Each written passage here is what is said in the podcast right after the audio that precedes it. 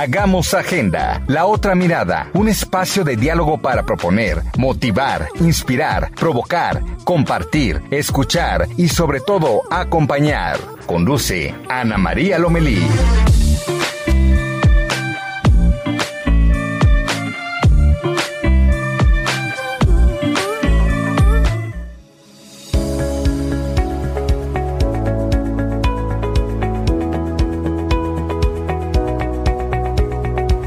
Saludarlos este domingo. Gracias por estar con nosotros en Hagamos Agenda. Soy Ana María Lomelí y pues siempre es un privilegio que nos hagan un huequito en este domingo. Y hoy tenemos muchas cosas que comentar. De entrada, pues qué bueno que llegamos, qué bueno que nos escuchamos, porque pues se lleva a cabo el maratón número 38 en la Ciudad de México, se cierran muchas calles, la ciudad se paraliza. Es una fiesta, en esta ocasión salieron del estadio de Ciudad Universitaria y terminará en el Zócalo. Es un maratón difícil, ya más al rato, más adelante podremos platicar, lo corrí, y es una gran, gran experiencia y muy importante para México, es un maratón internacional. Pero este domingo lo vamos a dedicar de manera muy especial a hablar de discapacidad.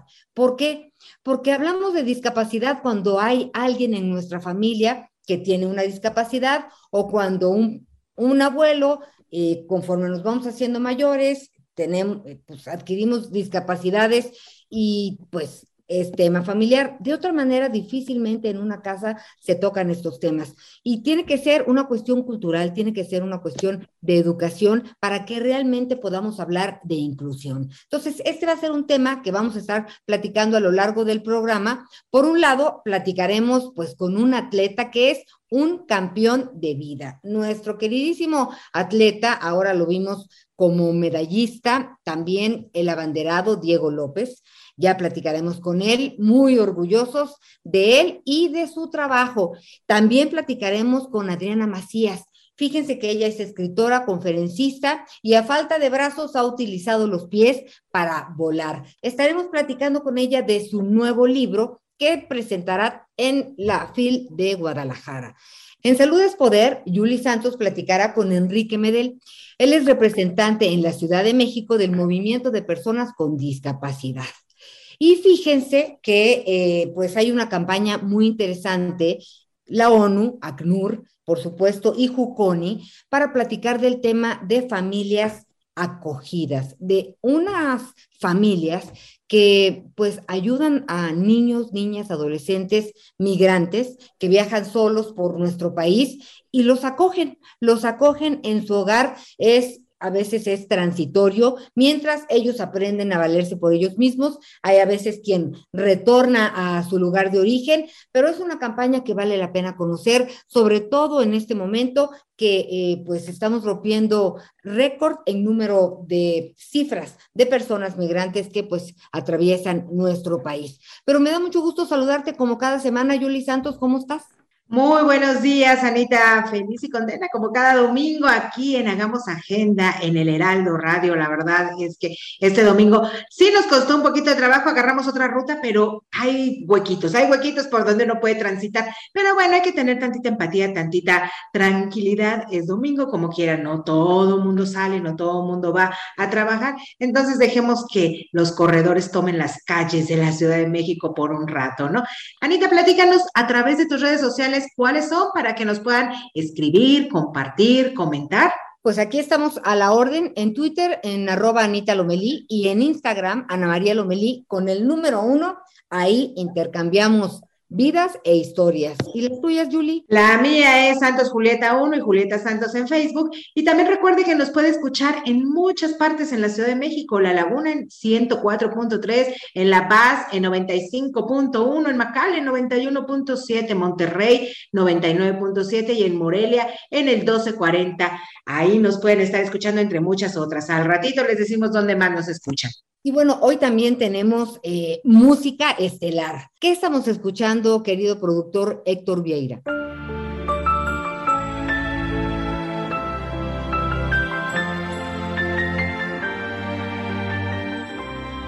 Yo necesito a estas alturas un poquitito de ternura y que me cuiden las heridas para poder seguir con vida.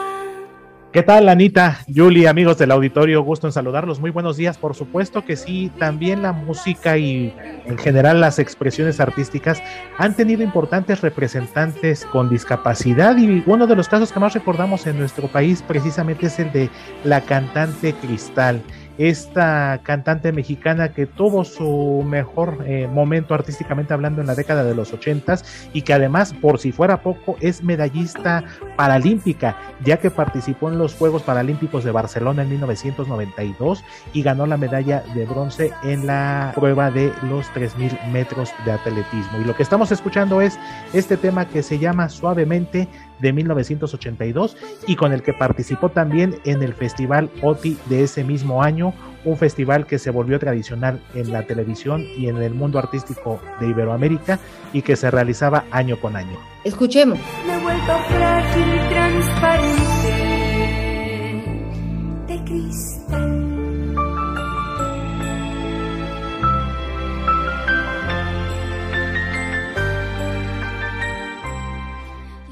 Esto es Hagamos Agenda. Bueno, pues en este momento nos vamos a enlazar hasta Ecuador con mi queridísima Adriana Macías. ¿Cómo estás, Adri? Querida, qué gusto saludarte, muy, muy emocionada de saludarte. De verdad que ya se extraña el contacto físico, pero ya estamos empezando. Justo estamos acá en Ecuador que vine a compartir unas conferencias con doctores y estoy muy emocionada de ya estar retomando poco a poco mi trabajo. Adri, me gustaría que te presentaras porque pues hace mucho que no nos vemos. Eh, tenemos esta aventura también nosotros nueva en radio. ¿Por qué no te presentas? Presentas con todas las personas que amablemente nos escuchan? Bueno, pues yo soy escritora, tengo ya este diciembre, voy a cumplir 23 años de conferencista internacional, tengo un récord Guinness en Milán, eh, soy abogada, eh, mamá de una nena de 6 años, mamá soltera, y, ah, por cierto, yo no tengo brazos.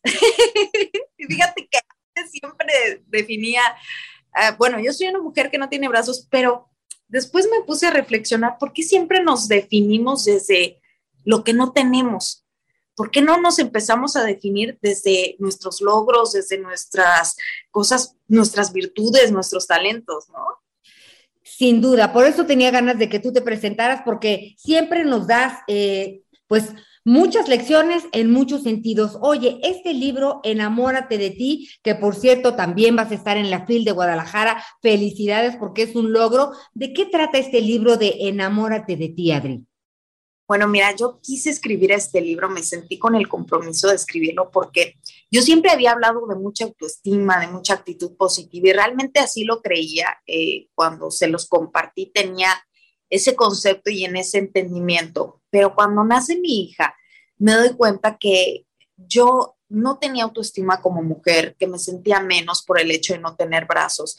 Y como me sentía menos por el hecho de no tener brazos, me fui comprando deudas emocionales. Y cuando tomo la decisión de ser mamá soltera, me doy cuenta que no soy la única, que habemos muchas mujeres y hay muchos hombres que retoman su vida amorosa, pero con deudas emocionales. Es decir, si ya es tu segundo matrimonio, ya llevas tus hijos y de repente este, este esta segunda pareja te acepta con tú y tus hijos, dices, wow, me aceptó con mis hijos y me ayuda a educarlos y es lindísimo con mis hijos, este, ¿qué puedo hacer por te sientes en deuda. O tu pareja es más fitness que tú y, y tú no lo eres tanto y te empiezas a sentir insegura. Y ahorita con esta promoción de que, bueno, cuidamos mucho nuestro físico, de repente dices, no, bueno, está muy guapa, está muy guapo, ¿qué puedo hacer? ¿Qué le compro? Y empiezas a sustituir esa, esa debilidad o, eh, o esa inseguridad que tú tienes comparándote con tu pareja con cosas o de repente a tu pareja le va muy bien económicamente, de hecho él te mantiene, mantiene a tus hijos y, te empiezas a sentir insegura y, y, empiezas a llenar vacíos con cosas y a veces los empiezas a llenar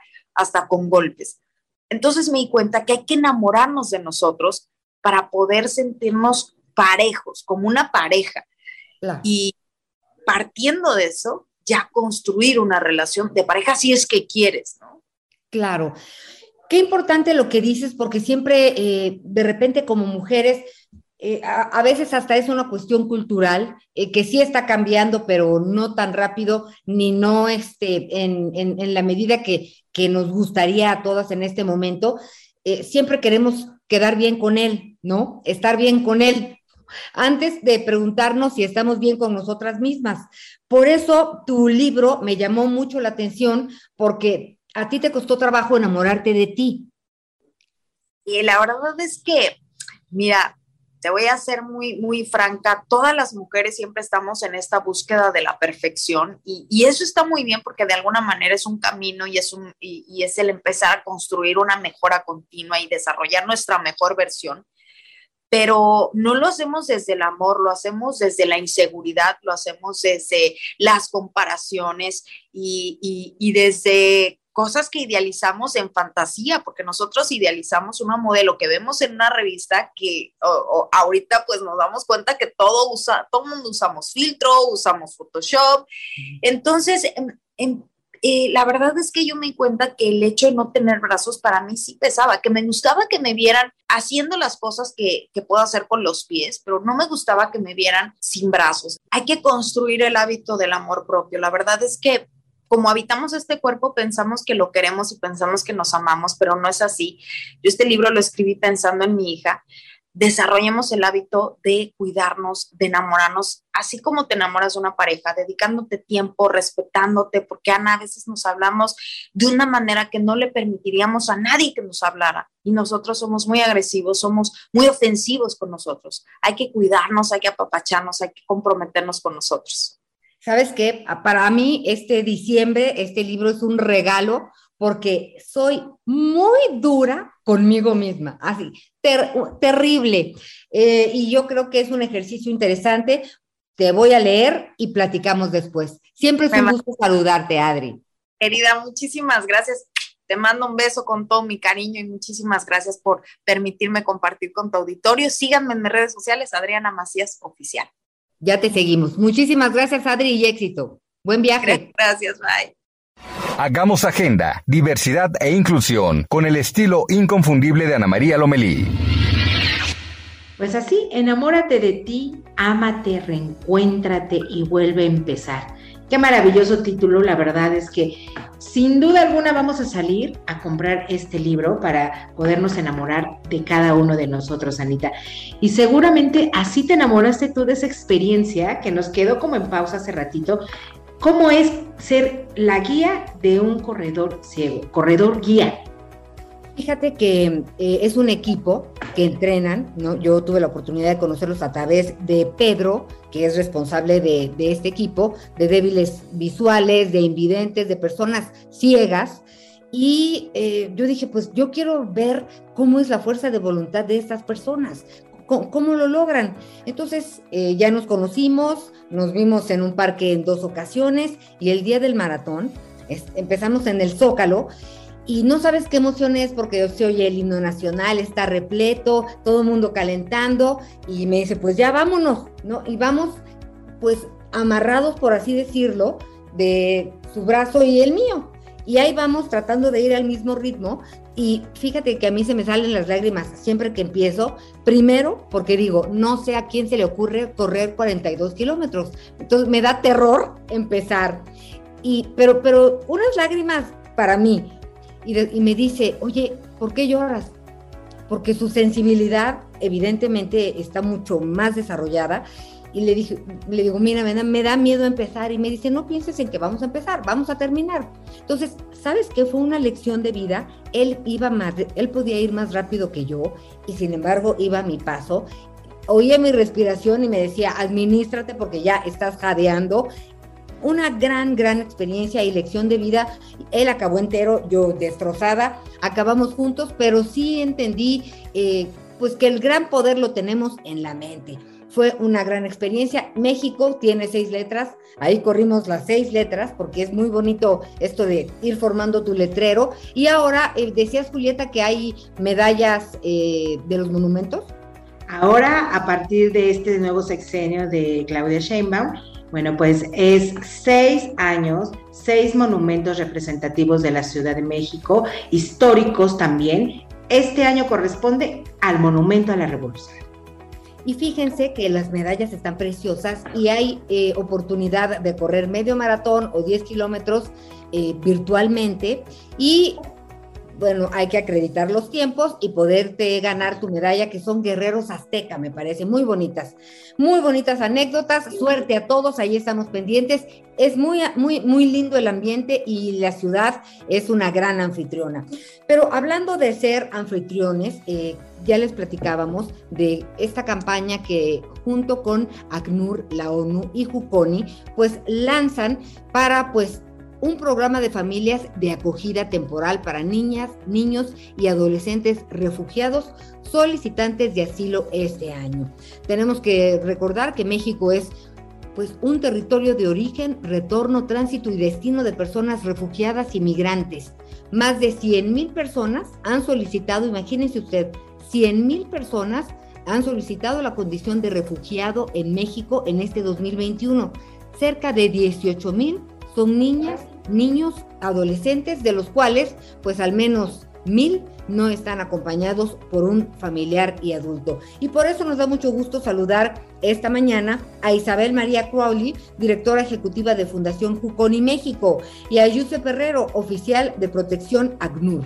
ONU. Isabel, ¿en qué consiste la campaña? Pues la campaña lo que consiste es encontrar familias que pueden efectivamente apoyar este programa de familias de acogida, que es una familia que le da un apoyo que dentro de su familia a una persona, a un extranjero que está buscando que su regularice, se lo regularice todo lo que tiene que ver con su proceso legal en México. Y entonces pues les abren la casa y hay muchos, pues tenemos muchos procesos para hablar antes de llegar ahí, pero los refugiados pues están ahí hasta que su proceso se transforme y después estamos ya preparándolos para que puedan integrarse a una vida en México y pues que puedan contribuir para el desarrollo nacional, ¿no? Eh, estamos hablando de niños migrantes, de niños, niñas y adolescentes que viajan solos o pueden ser parte de una familia y que decidan acogerse a este, a este programa de protección de familias. Eh, efectivamente, es un programa que lo estamos trabajando con el DIF Nacional. ACNUR nos está eh, pues apoyando muchísimo con, con, los recursos y nosotros en conexión con lo que tiene que ver con el, um, el Estado uh, federal a través del DIF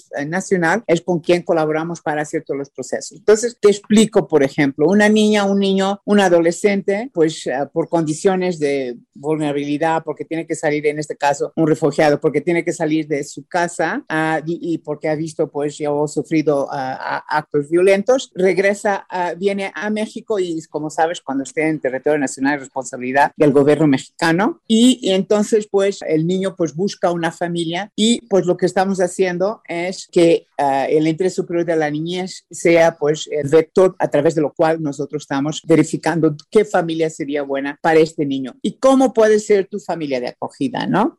Entonces, para ser una familia de acogida hay varios procesos. Pues primero puedes ir a nuestra página web, inscribirte, te llamamos y te explicamos todos los procesos. Y en ese sentido, Josep, si ustedes ya han estado colaborando con un programa como este, eh, ¿cómo funciona? Muchas gracias por, por la importante pregunta. Aquí lo, lo, esencial es considerar pues, que todos sabemos que hay un aumento eh, permanente de personas migrantes y refugiadas que están llegando a México.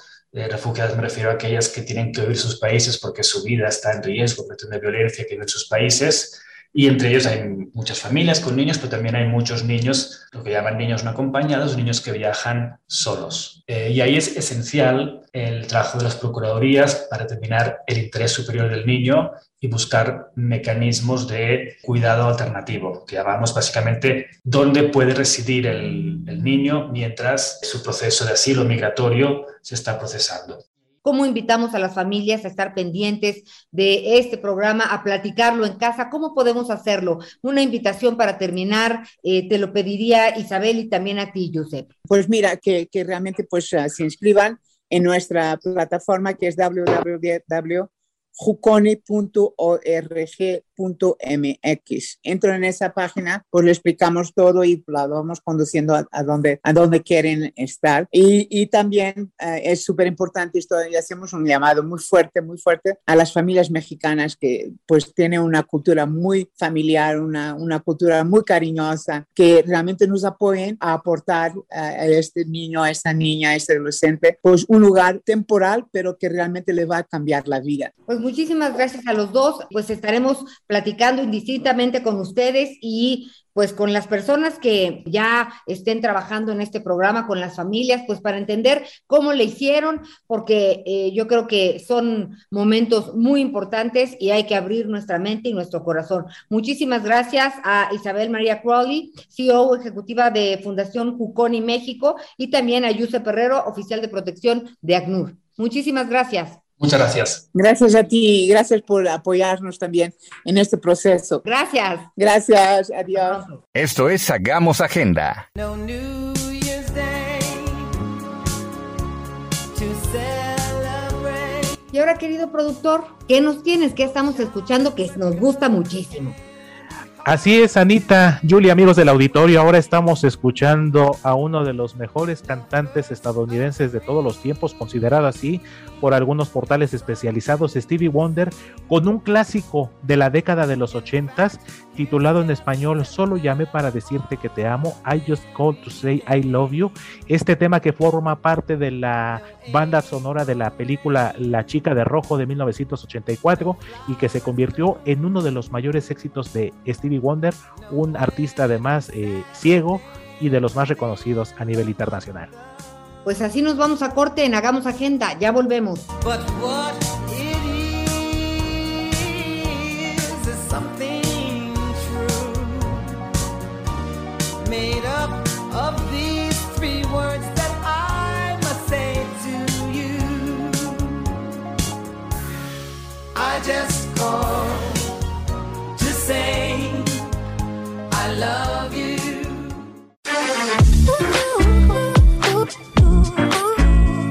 Hagamos Agenda con la periodista de la otra mirada, Ana María Lomelí.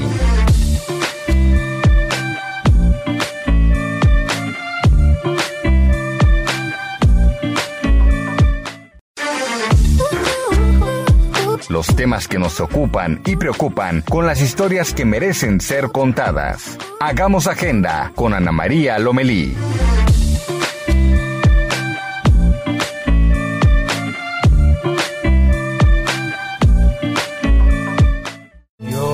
Llevo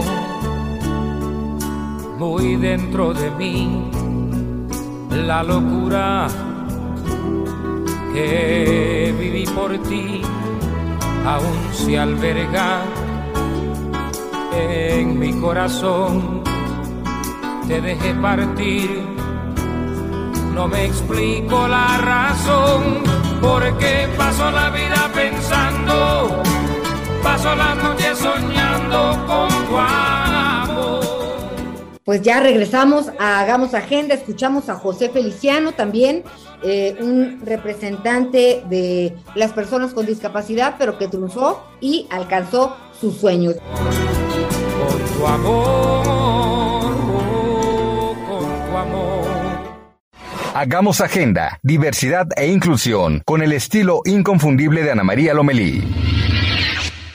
Bueno, pues ahora sí vamos a hablar con un campeón de campeones, con un campeón, eh, eh, con un medallista en Tokio, con el abanderado de Tokio de los Juegos Paralímpicos, con un campeón de la vida. Él, él es muy sencillo, a él le gusta que le digan Diego López, pero es un medallista y verdaderamente campeón entre los campeones. Gracias por platicar con nosotros, Diego. ¿Cómo estás? Hola, hola, bueno, pues este día domingo me encuentro muy bien, eh, contento y pues bueno, ¿qué te puedo decir? Bastante contento de estar esta mañana contigo. Gracias. Oye, y bueno, para, para, que las personas se acaben de ubicar, Diego López, pues bueno, fue el abanderado mexicano en los Juegos Paralímpicos. También eh, fue uno de los atletas más condecorados tras eh, ganar medallas de oro, de plata y de bronce en natación. Y pues bueno, este, tienes 26 años. Platica, 27, 27. Eh, ya cumpliste 27, Diego. Claro, se acabo de cumplir la semana pasada. Ah, felicidades y no nos invitaste, que sea un año colmado de salud y pues de éxitos. Oye, platícame.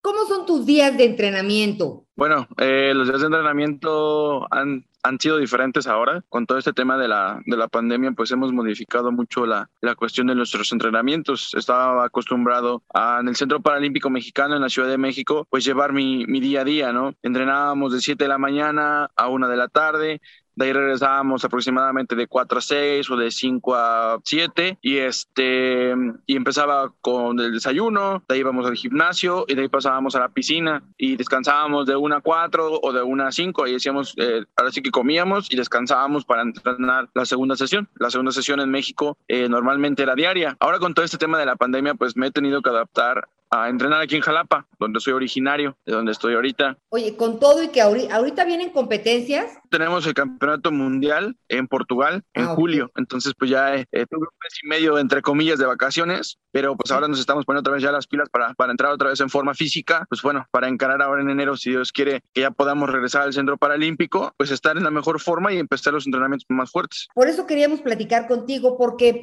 hay muchos discursos en relación a la inclusión y a la diversidad, eh, pero de repente, pues eh, las políticas públicas pues no se adaptan 100% a las necesidades de las personas con discapacidad y luego cuando existen las políticas públicas hay unas que no se cumplen. Y nosotros hoy estamos eh, pues muy insistentes en el tema que una, que una persona con discapacidad, además de tener los mismos derechos que las personas que no tienen alguna discapacidad o no saben que la tienen o todavía no la tienen porque esa es otra, piensan que una persona con discapacidad pues puede dar lástima o es infeliz.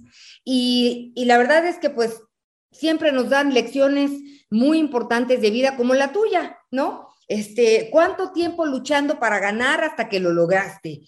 Platícanos tú cómo ves este tema eh, de en relación a la sociedad. ¿Qué le decimos a la sociedad para cambiar esta mentalidad?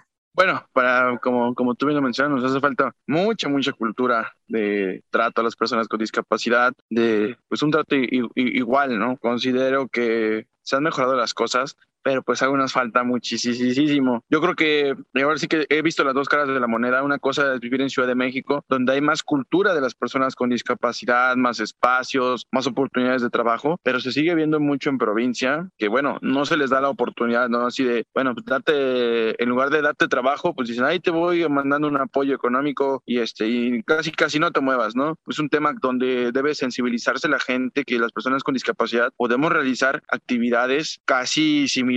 Obviamente tenemos una limitante de movilidad, Ujú. pero no que no podamos hacer las cosas. Obviamente muchas cosas se tienen que adaptar, no sé, un escritorio, que se tienen que poner elevadores, más rampas para que nosotros nos podamos mover de una mejor forma. Obviamente esto pues facilitaría todo, pero considero ahora sí que la educación y estos valores que se deben de tener tienen que venir implicados desde casa. Claro. Eh, como tú bien lo mencionaste, es una persona con discapacidad o las personas que empiezan a tener cultura de las personas con discapacidad es la mayor parte, creo que un 80% hay hasta, hasta estadísticas, es porque una persona en su familia tiene una discapacidad, una discapacidad motriz, intelectual, eh, síndrome de Down o X o Y cosa. Y es como cuando uno hace la, eh, como que recapacita y dice, oye, pues sí, está en desventaja o hay que apoyar más, hay que hacer esto, hay que hacer el otro ellos pueden, o sea, como que se dan cuenta más. Obviamente esto debe de ser, pues, general, ¿no? No solamente debe ser de las personas que, que tienen un, un familiar o alguien conocido con una discapacidad, ¿no? También ya somos el 15% de la población mundial, las personas con discapacidad. Entonces, pues sí, cada vez somos más y entonces, pues también se deben de hacer leyes cada vez, pues, mejor fomentadas, mejor sustentadas para la inclusión eh, escolar, laboral, eh, cuestión de movilidad, ¿no? Creo que hay mucho que hablar, hay mucho que decir y hay mucho, mucho, mucho que trabajar, ¿no? En la cuestión de la que busque uno, hay mucho. Nosotros, gracias a Dios, hemos tenido la oportunidad también de poner nuestro granito de arena desde, de- desde nuestra parte, ¿no? De qué es lo deportivo, Ujú. demostrando que hacemos bien las cosas, que cada vez hacemos y traemos mejores resultados y también estamos poniéndonos en el mapa, ¿no? Que no antes se veía como la actividad deportiva para las personas con discapacidad como rehabilitación y no, ahora estamos hablando de cada vez mejores países mejor preparados y que esto es alto rendimiento, ¿no? Esto es alto rendimiento y que fomentamos también al desarrollo de cada persona con discapacidad. No, bueno, eh, la verdad es que verlos es, pues es muy impresionante porque de repente a uno, ¿no? Le duele el tobillo y entonces ya no, ya no hace nada. Y ustedes, eh, pues, eh, son la prueba de que lo importante está en, en nuestra mente, en, en nuestro corazón, en nuestra alma, mucho más que en nuestras limitaciones o no físicas. Por eso queríamos hablar contigo, porque nos has dado Gracias. lecciones de vida muy importantes a lo largo de tu carrera. En este Tokio me dio mucho gusto verte realizado con ese oro, siendo el abanderado, reconocido en, en, pues en todos sentidos. Y sí tienes razón, no es suficiente un reconocimiento, por supuesto, pero sí que sepas que te admiramos, seguimos tu Gracias. carrera y que pues eres eh, pues materia de inspiración para todas y todos nosotros. Gracias por esta charla, Diego López, y estaremos platicando de muchas cosas. Hay muchas cosas que platicar y nos, nos, nos encantará estar eh, en contacto contigo. No, claro que sí, para mí es un gusto y, y bueno, un gusto que se hayan interesado por todo este tema. Gracias por, por todo el apoyo, por esa cobertura que nos dieron ahora en, en Tokio 2020. Y bueno, ahora sí que gracias. ¿Qué más decir que gracias?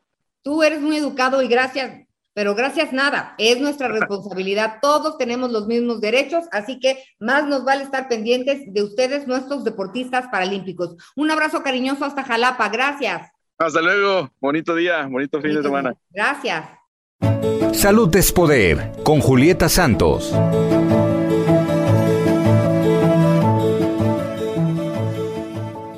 En Salud es Poder, Anita, este día les vamos a platicar, como lo has hecho tú también, de la discapacidad. ¿Por qué? Porque, bueno, pues salud, enfermedad, a veces confundimos un poco y, bueno, pues ya nos ha comentado aquí nuestro experto Andrés L. que, bueno, pues la discapacidad es una condición, no una enfermedad, pero salud implica muchas cosas, salud integral, desde la felicidad, desde lo emocional, desde lo espiritual, lo físico, lo intelectual. Y bueno, pues las personas con discapacidad forman parte de todo este, de toda esta cuestión integral. Y hoy me da muchísimo gusto saludar aquí en Hagamos Agenda a Enrique Medel, coordinador en la Ciudad de México del Movimiento de Personas con Discapacidad. Muy buenos días, Enrique, y gracias por acompañarnos aquí en el Heraldo Radio.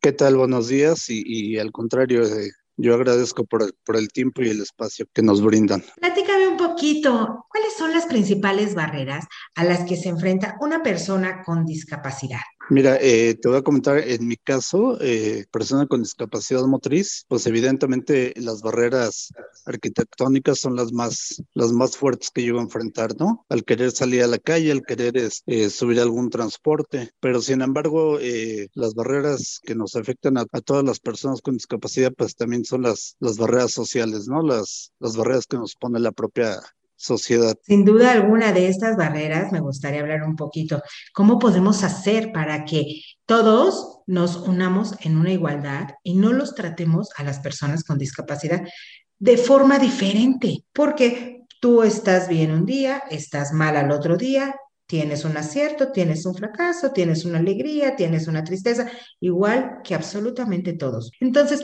¿cómo hacer para que estas barreras las podamos ir eliminando desde casa. Mira, eh, tú lo acabas de decir de forma perfecta. Todos un día estamos contentos, tristes, eh, pasamos por diferentes sentimientos en el día. Y justo es eso que decías, todos, o sea, personas con discapacidad formamos parte de ese todo. Simplemente eh, somos personas como cualquier otro. Entonces creo que esa sería una, una de, las, de las situaciones, el que nos vean y nos visibilizan como personas. Y la otra, eh, y, y que, que, eso ayudaría muchísimo a, a, a entender y a, a, llevar a cabo un trato equitativo y, e igualitario, pues es que todos tengamos conciencia de que la discapacidad puede llegar en cualquier momento a la vida de, uno. Si, si tú asumes que en cualquier momento puedes tener una discapacidad, por supuesto que, que, nos vas a ver diferente y nos vas a dar un trato igualitario. Y esto no lo digo yo, lo dice la Organización Mundial de la Salud, que todos o casi todos en algún momento de la vida vamos a vivir con, con, una situación de discapacidad. Sí, hay muchas circunstancias por las que en algún momento de la vida pudiéramos formar parte de, de las personas con discapacidad. Ahora dime, por favor, ¿qué es este movimiento? Y bueno, pues, ¿quiénes participan? ¿Quiénes se pueden unir? Sí, el, el, movimiento de personas con discapacidad es un movimiento social que, que surge eh, aquí en México de, de, de, unas cuantas personas, pero con la idea de hacerlo nacional. Y eh, afortunadamente, bueno, ya, ya se hizo internacional. ¿Quiénes pueden participar? Todos, conforme a lo que habíamos platicado hace unos, unos instantes, pues todos podemos tener la discapacidad en algún momento. Eh, el movimiento está hecho para las personas que ya vivimos con alguna discapacidad, pero también para los familiares, para los amigos, para los cuidadores, etcétera. Entonces, es un movimiento que nos atañe a todos, no nada más a las personas que ya, que ya vivimos con alguna discapacidad. ¿Cómo podemos unirnos o cómo puede unirse la persona que nos está escuchando en este momento al movimiento con discapacidad?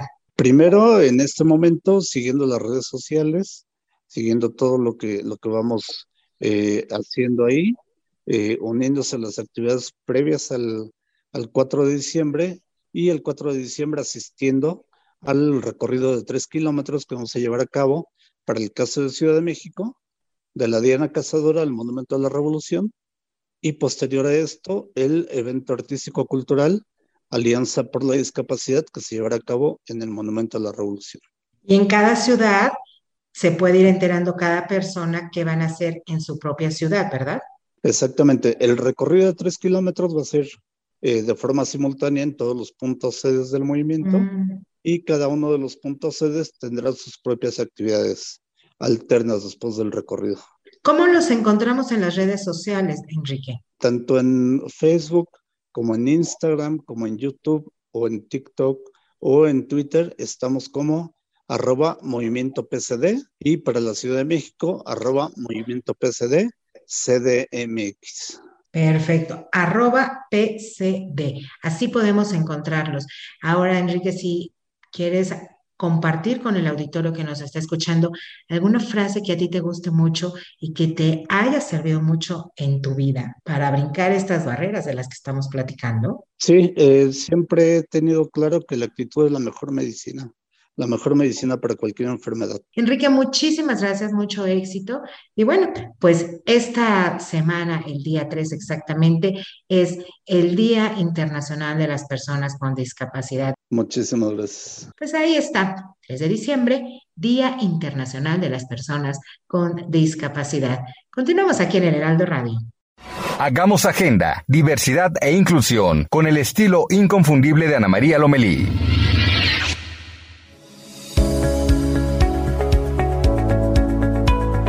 Pues muy bien, Julie, gracias. Hay que estar pendientes. Es la próxima semana, será el sábado 4 de diciembre. Estaremos pendientes en los 32 estados de nuestro país. Oigan, no hay que bajar la guardia, ¿eh? hay que estar muy pendientes de el cubrebocas, la sana distancia, por supuesto el gel.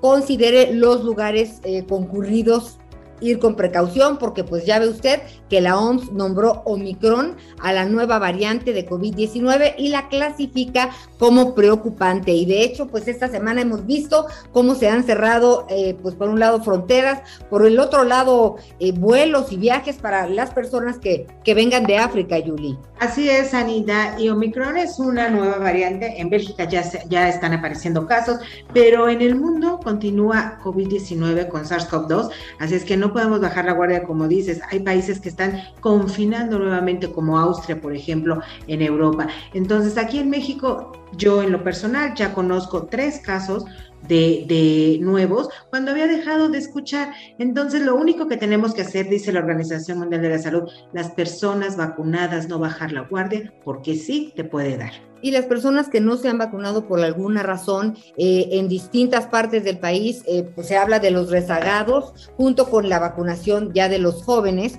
Entonces, eh, vale la pena que, que lo tome en cuenta. También está la influenza, considere que hay que ponerse también la vacuna de la influenza y estar informados. Lo que viene en la semana con Irving Pineda.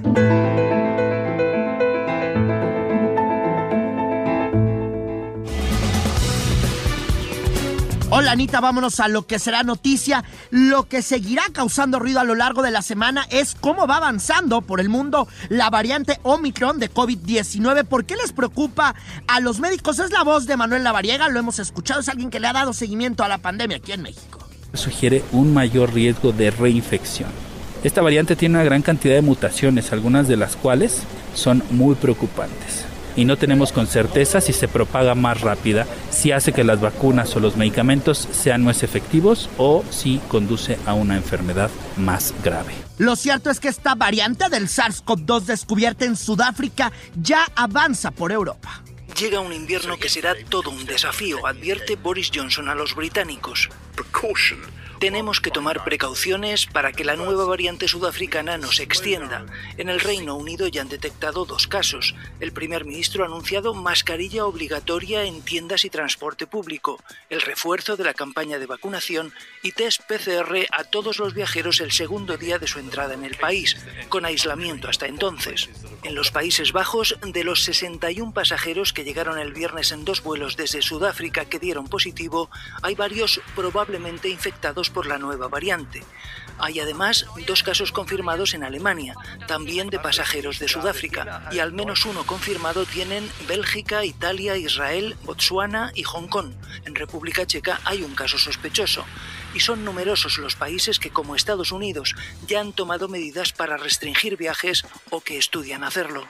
Y esas son las cifras más conservadoras. Nueva York, allá en Estados Unidos, declaró el estado de emergencia ante el riesgo de nuevos casos de la variante Omicron. Aquí en Ciudad de México, la secretaria de Salud de la capital del país, Oliva López Arellano, informó que por el momento no han documentado esta variante. La mayoría de las personas que se contagia es por la variante Delta, que es un poco más contagiosa que las variantes del pasado y se mantiene el monitoreo. Aquí la vigilancia genómica, las últimas ocho semanas, eh, lo que muestra es el predominio 100% de la variante Delta. Tiene también la capacidad de, digamos, de evadir los mecanismos de inmunidad natural y los mecanismos también de vacunación. Se hace la vigilancia genómica justamente para eh, detectar a tiempo variantes, no solo esta, sino cualquier variante. Fueron casi 4.000 policías los que se desplegaron en el maratón de Ciudad de México. Al ratito habrá una comunicación oficial, un boletín oficial en torno a cómo se desempeñó. Políticos de diversos perfiles hicieron un llamado a ciudadanos y organizaciones a conformar un nuevo Frente Cívico Nacional que participe en los comicios presidenciales. Buscan que haya comicios primarios para elegir a un candidato presidencial con el apoyo del INE. Ya veremos en qué acaba esto. El ataque armado afuera del Palacio Municipal de Guaymas, Sonora, este que ocurrió el pasado jueves buscaba matar al titular de seguridad de ese municipio de Guaymas, Humberto Cano Aguir. Las investigaciones continúan. Es la voz de José Rafael Ojeda, titular de la Marina. Estaba la alcaldesa y el secretario de Seguridad Pública Municipal, que es un capitán de la Marina que ya tiene tiempo ahí. Y había una manifestación de mujeres. los dos bajaron a, pues, a platicar con ellos y en ese momento se dio la agresión, pero iban sobre el capitán, sobre el secretario de Seguridad Aquí hay que tener la mira puesta también mañana, lunes 29 de noviembre. Arrancan como tal, pues cinco estados en semáforo amarillo. ¿Cuáles están en semáforo amarillo por contagios de COVID-19? Es Baja California, Baja California Sur, Chihuahua, Coahuila y Sonora. Los demás estados están en semáforo verde. También arranca aquí en Ciudad de México la vacunación con Pfizer para los menores de 15 a 17 años en las 16 alcaldías. La línea 2 del cablebús eh, va a poder a partir de mañana pues recibir el pago con un QR y esto pues suena bastante interesante. Este miércoles primero de diciembre se cumple el tercer año de que el presidente López Obrador asumió el poder y por ello dará un mensaje en el Zócalo a las 5 de la tarde. Vamos a, a reunirnos en el Zócalo, pues todos los que quieran asistir, si se llena mucho, no, pues no dejen de llevar su, su cubreboca también este primero de diciembre Argentina limitará la tenencia de dólares a los bancos. Esto cuando cierren los mercados no van a poder tener tenencias de dólares adicionales. El jueves 2 de diciembre los documentales de Ambulante llegarán a Ciudad de México.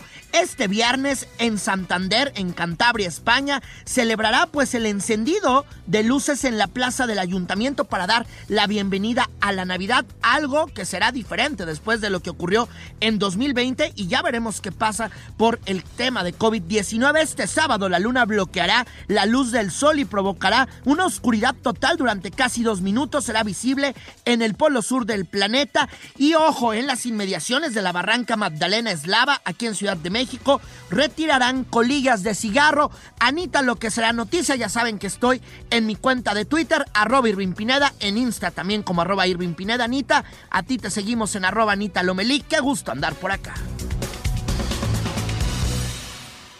Pues muy, muy interesante va a estar eh, ver eh, pues cómo se pone el zócalo este primero de diciembre, que eh, será el informe del presidente de nueva cuenta ya fuera de Palacio Nacional, como cuando tomó posesión, como cuando llegó a a vivir finalmente a Palacio Nacional. Vamos a ver qué tal, tome sus precauciones. También ese día es el Día Mundial de la Lucha contra el SIDA y el 2 es el Día Internacional de la Abolición de la Esclavitud y pues estaremos muy pendientes. Tenemos muchas cosas que compartir, pero el tiempo nos gana, Juni. Así es, Anita. Yo solamente quiero acordarme hoy de Chespirito, porque justamente un día como hoy, hoy 28 de noviembre, murió Roberto Gómez Bolaños. ¿Quién no recuerda? Alguien, alguien en algún pedacito de su vida, todos más bien en algún pedacito de nuestra vida, hemos visto algo de él. Por supuesto, el Chavo del Ocho creció con nosotros. No, más bien crecimos nosotros. El Chavo del Ocho, bueno, creció Ya estaba. Porque es eh, famoso en todo el mundo. Él sí. Finalmente, bueno, pues un abrazo a donde quiera que se encuentre. Y con esto nos despedimos. ¿Qué estamos escuchando, productor? Voy de día un poco más veloz de noche, prendo los faroles a iluminar la oscuridad. Así es, Anita Yuli, cerramos las efemérides musicales de este domingo escuchando a Roberto Carlos con este tema titulado Camionero de 1983. Muchos no lo saben, pero Roberto Carlos también es una persona con discapacidad. Él a los seis años de edad sufrió la amputación de su pierna izquierda a consecuencia de un atropellamiento por un tranvía. Y a propósito de caminero, saludamos a las personas que nos estén escuchando en su automóvil, en las calles, en las carreteras de todo el país, muy en especial a Sebastián Velázquez Hernández, quien está en este momento circulando por las carreteras de México. A ver, escuchemos esto. En esa carretera, al volante pienso en ella. Ya pinté en el parachoque un corazón y el nombre de ella. Pues con esto nos despedimos. Gracias por habernos acompañado. Eh, soy Ana María Lomelí. Hagamos agenda todos los domingos. Yuli. Agradecemos también a Héctor Viera en la producción, a Gina Monroy en la información, Enrique Hernández en los controles, Yasmín Hernández en edición. Muchísimas gracias. Que tengan un feliz lo que resta del fin de semana. Que tengan un inicio de semana excepcional. Nos vemos hasta la próxima. Muy buenas tardes. Cada domingo te esperamos en Hagamos Agenda con la periodista de la otra mirada, Ana María Lomelí.